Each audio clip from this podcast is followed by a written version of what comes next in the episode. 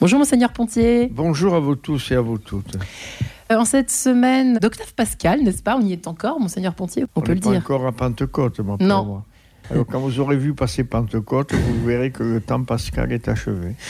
Il faut vite que je me reconcentre euh, sur la liturgie, Monseigneur Oui, Pontier, visiblement. Peut-être il faudrait. C'est toujours une période un peu confuse pour les chrétiens, cette espèce d'octave pascal. On se, on se remet tout doucement de cette joie de la résurrection. Qu'est-ce qu'on en fait? C'est un peu la question qu'on peut se poser peut-être au départ. Mais le temps pascal est un temps euh, riche d'accueil, à la fois de la résurrection du Christ et de se préparer à- à- au don de l'Esprit, de ce temps euh, où les premiers chrétiens se demandent euh, qu'est-ce qui se passe, qu'est-ce qui s'est passé, se remettent aussi devant euh, ces étonnantes rencontres du, du ressuscité après sa mort. Les uns disent je l'ai vu, les autres disent comment tu l'as vu? Et moi, tant que je ne l'ai pas vu, je ne croirais pas.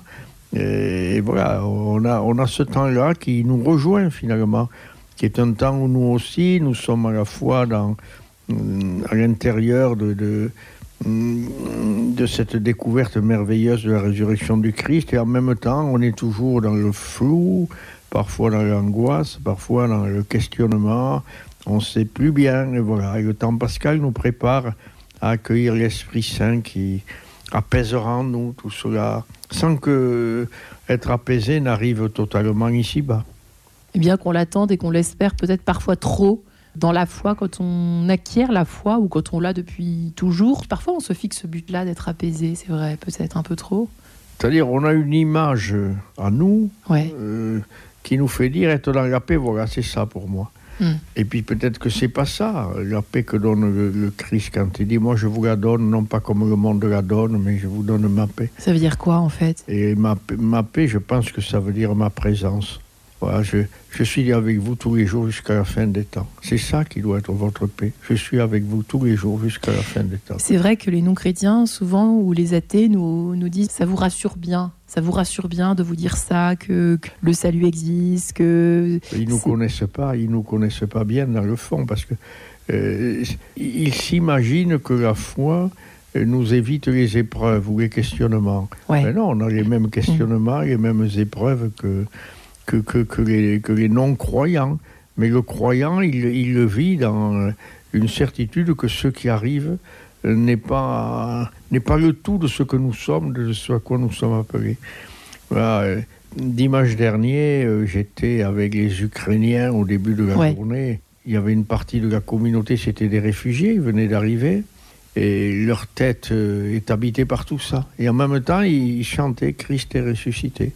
Et vous croyez que leur angoisse était finie? Non, leur angoisse n'était pas finie. Mais ils vivaient ce temps d'angoisse avec une ouverture, avec une, une- avec une, une lumière qui fait qu'on n'est pas enfermé simplement dans ce qui nous arrive, mais on a une manière de le traverser. Et cette manière de le traverser, c'est de se dire que il est toujours avec nous jusqu'à la fin des temps. Il Ouais. est toujours avec nous jusqu'à la fin des temps. Et même si c'est pas drôle tous les jours, la figure de saint Thomas est d'ailleurs là pour nous le rappeler. Alors, euh, vous plaisantez parce que c'est vrai que je me mets à lire de plus en plus les catéchèses du pape François qui revenait justement sur cette fameuse euh, illustration de la, du manque de confiance qu'éprouve saint Thomas envers euh, l'invisible. Nous avons tous un niveau de ferveur différent, mais c'est vrai que ça, ça nous interroge tous, cette espèce de doute éprouvé par saint Thomas, monseigneur Pontier. Ça nous interroge, oui, bien sûr. On s'y reconnaît, oui, bien sûr. On, comprend aussi l'étonnement des disciples qui voient Thomas qui ne veut pas croire, oui, bien sûr.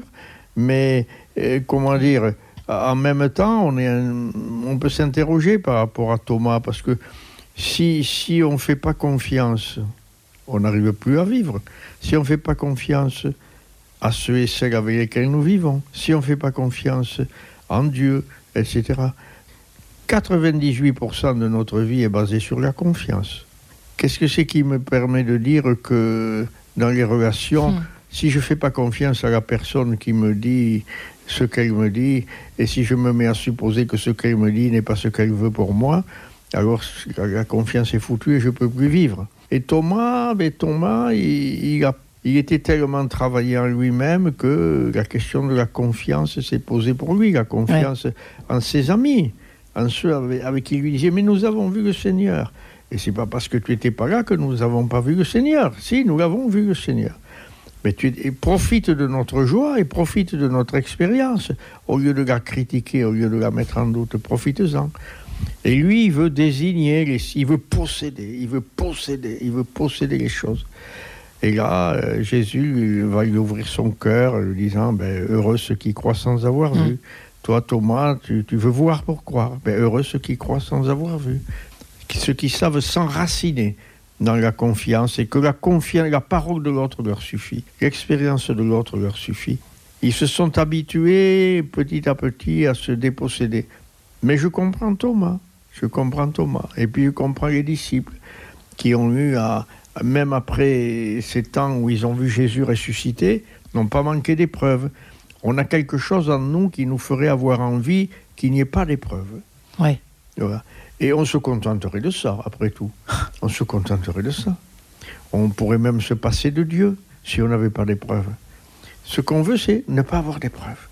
Et non, c'est pas ça. Nous n'avons pas été faits pour ça. Nous avons été faits pour nous abandonner, nous communier et nous donner les uns aux autres dans un échange de vie, un échange de relations, un échange d'amour, un échange de soutien, un échange de présence qui est constitutif de nous. Et ce que vient nous révéler le Christ, ce qui vient révéler Christ, c'est que la mort elle-même, la mort elle-même n'arrête pas cette joie de la confiance à l'autre, cette joie de la présence à l'autre, cette joie du don mutuel. Qui n'est pas, pour terminer, le bonheur au fond. Vous utilisez beaucoup le mot joie, euh, c'est vrai, monseigneur Pontier, je trouve. Euh, sans doute que c'est pas par hasard. Mais la joie, c'est pas la gaieté. La joie, c'est pas la gaieté.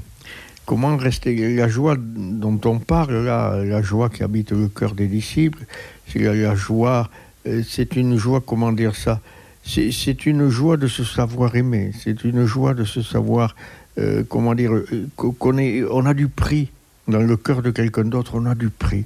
Et cette joie, elle, habite et quand tu vas mal et quand tu vas bien. Je reviens à mon, à mon partage avec les Ukrainiens. C'est ces gens qui prient alors que les bombes tombent dessus. Et ils se contentent pas, ils vont pas arrêter de prier parce que les bombes tombent. Et, mais ils sont sûrs que même dans cette épreuve terrible, Dieu est près d'eux.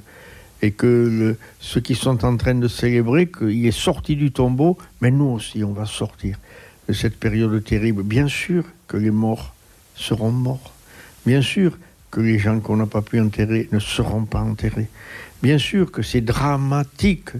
Bien sûr que c'est dramatique, que c'est une folie dans laquelle on rencontre. Mais nous disons, Christ est plus fort que cela.